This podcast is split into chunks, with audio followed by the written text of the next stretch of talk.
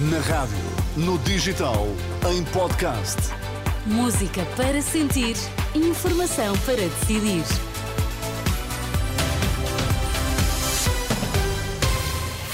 Pedro Queiro, o que é, que é importante sabermos a esta hora? Os comboios podem voltar a parar em março, mas desta vez por tempo indeterminado. Cinco empresas multadas pela Autoridade da Concorrência por formação de cartel para a prestação de serviços a hospitais.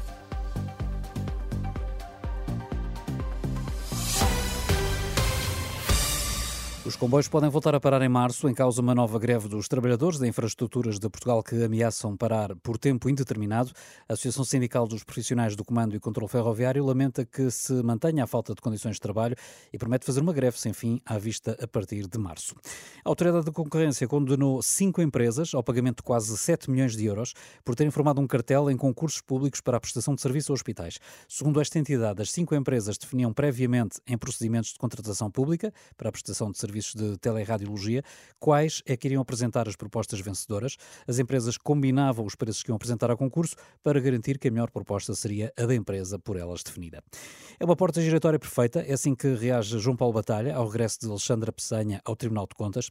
Foi exonerada da liderança da IDD Portugal, Defense, onde tinha iniciado funções em março do ano passado e, segundo confirmou a Renascença, regressou já hoje ao Tribunal de Contas, justamente a instituição que está a realizar uma auditoria à holding que acabou de deixar. Uma situação situação que para João Paulo Batalha deveria ter sido evitada.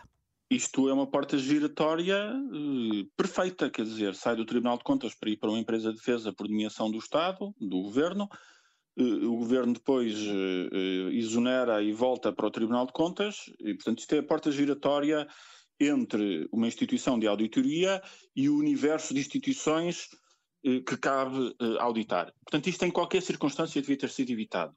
Nestas declarações, a jornalista Fátima Casanova, este dirigente da Associação Frente Cívica, acusa o governo de permitir este aparente conflito de interesses. Por causa da pandemia, em 2020 foram notificados menos 9% de cancros do que no ano anterior, quando a expectativa até apontava para um aumento dos casos. O Registro Oncológico Nacional confirma que muitas situações não foram diagnosticadas, o que vai ter efeitos na taxa de sucesso do tratamento, como afirma a oncologista Maria José Bento. Este adiar do diagnóstico habitualmente traz como consequência que a doença oncológica não é diagnosticada tão precocemente quanto deveria ser e, portanto, vai haver estadios mais avançados. E os estadios mais avançados têm pior prognóstico, portanto, haverá menor taxas de sobrevivência, com certeza. Maria José Bento, coordenadora do Registro Oncológico Nacional, as previsões para 2020 apontavam para 60 mil a 65 mil novos casos de cancro, foram registrados pouco menos de 53 mil. Noite marcada pela reunião do Conselho Nacional do PSD, como ponto principal a aprovação das listas de candidatos à Assembleia da República eh, nas próximas eleições legislativas.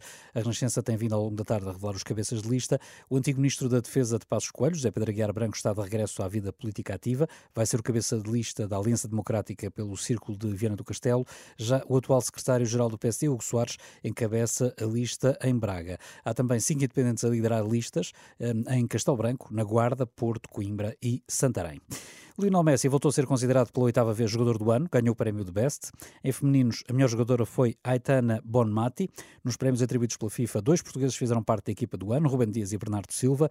Quanto ao treinador, foi eleito Pep Guardiola. A melhor treinadora foi Sarina Wagman, holandesa que treina a seleção inglesa.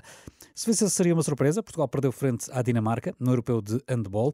Apesar da derrota por 37-27 frente à tricampeã do mundo, a seleção portuguesa já está no chamado main round da competição.